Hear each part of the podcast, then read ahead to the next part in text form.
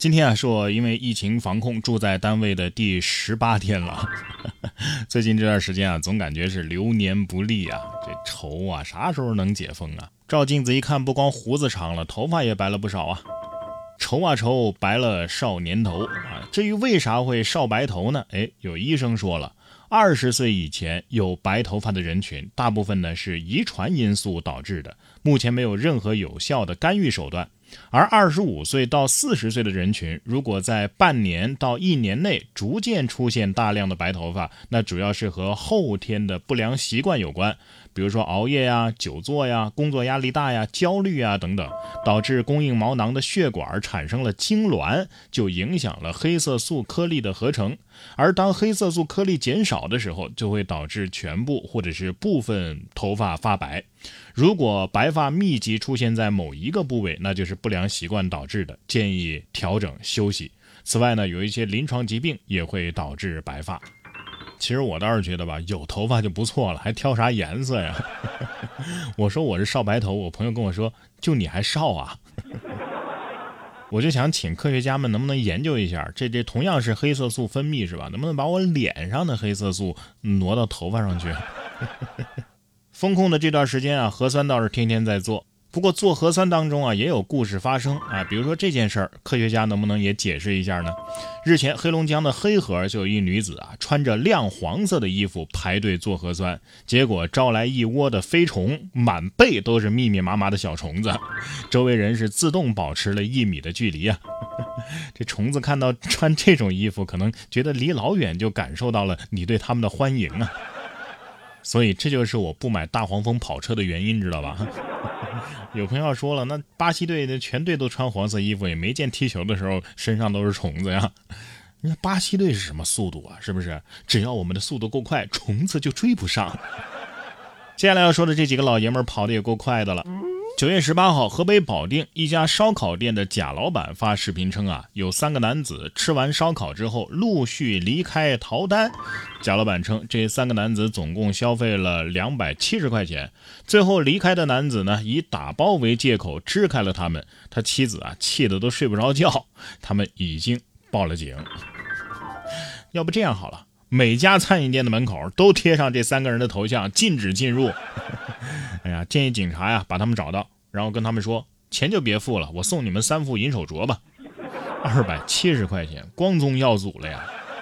下面这位男子倒是挺舍得花钱的，花了七千二啊，报名了某个线上培训机构的培训考试。目的呢是为了提升学历。近日，江苏如皋法院公布了一起关于培训考试的诉讼。该男子称啊，报名的时候对方承诺了，只要给钱就能拿文凭，考试直接抄答案就能过关。然而到了真正考试的时候呢，他傻眼了，根本不是这么回事儿。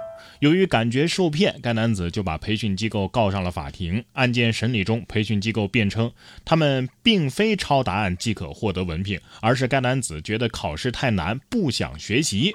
最终，法院认为，培训机构其实已经为该男子提供了培训服务。作为完全民事行为能力人，男子理应认真备考，不应该寄希望于抄答案这种呃作弊的方式获得文凭。呃，其要求培训机构退费也是于法无据的，所以不予支持。这是一个真敢打包票，一个真敢打官司呀！这要是都能告赢了，那教给我的老师一个都跑不了。培训机构其实可以这么说，对呀，答案也给你了呀，不是没给你答案，这这整本书都是重点啊，你背下来肯定能过。其实大家发现没有啊，懒和贪往往是很多错误的根源。近日，安徽芜湖警方就抓获了一名诈骗嫌疑人。经了解，该男子啊之前受过国外高薪工作的诱惑，偷渡到缅甸境内从事杀猪盘、裸聊诈骗等电信诈骗活动。后来因为业绩差，被公司以三万块钱的价格卖给了另一家诈骗公司。最后呢，被警方给解救了。但是解救回国之后啊，男子仍然不思悔改，再次实施诈骗，目前已经被刑事拘留，案件正在进一步的侦办当中。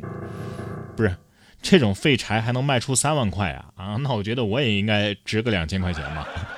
被诱骗到国外还觉得挺可怜的，但是你都被解救回国了，还干这行，那你这出去这一趟算什么呀？算出国深造？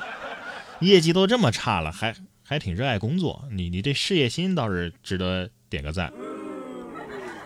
这这就是当骗子的下场啊！结果就是众叛亲离。近日，湖北天门市公安局也查处了一处电信诈骗窝点，发现汪某有重大作案嫌疑。民警赶赴汪某的家中，在抓捕现场，民警满屋搜查，却找不到嫌疑人的踪影。这个时候，嫌疑人七岁的儿子自告奋勇地说：“嗯，他他今天早上还在，我带你们去吧。”最终，民警成功将其抓获。你说孩子会不会以为警察叔叔是他爸爸的朋友呢？还是说孩子是这么想的？我做出了一个违背亲爹的决定。这孩子不是天真无邪，就是才被爸爸揍了，借机报复。骗子啊，想骗成功呢，没那么容易。很多的套路啊是很容易识破的。近日，南京的杜先生呢就收到了一张艳照，显示自己啊和一名陌生女子躺在床上。对方呢让杜先生尽快和一个手机号取得联系。杜先生呢因为照片上的当事人的发量和自己明显不符，所以就压根儿没理会。但是随后又收到一条恐吓信息啊，威胁称要曝光他。杜先生和妻子商量之后啊，最后选择报警。警方提醒：收到来路不明的照片啊、视频啊，要做到不听、不信、不转账。就这你还精准诈骗呢？啊，骗子都不做做调研的吗？不过杜先生这没上当的理由也是挺挺有意思啊，发量的原因。你别说，隔着马赛克都能看出杜先生的发量。不过刚想笑，想了想自己的发量，脱发人何苦为难脱发人呢？哎，骗子！如果可以，下次帮我 P 个八块腹肌，让我发个朋友圈，行不行？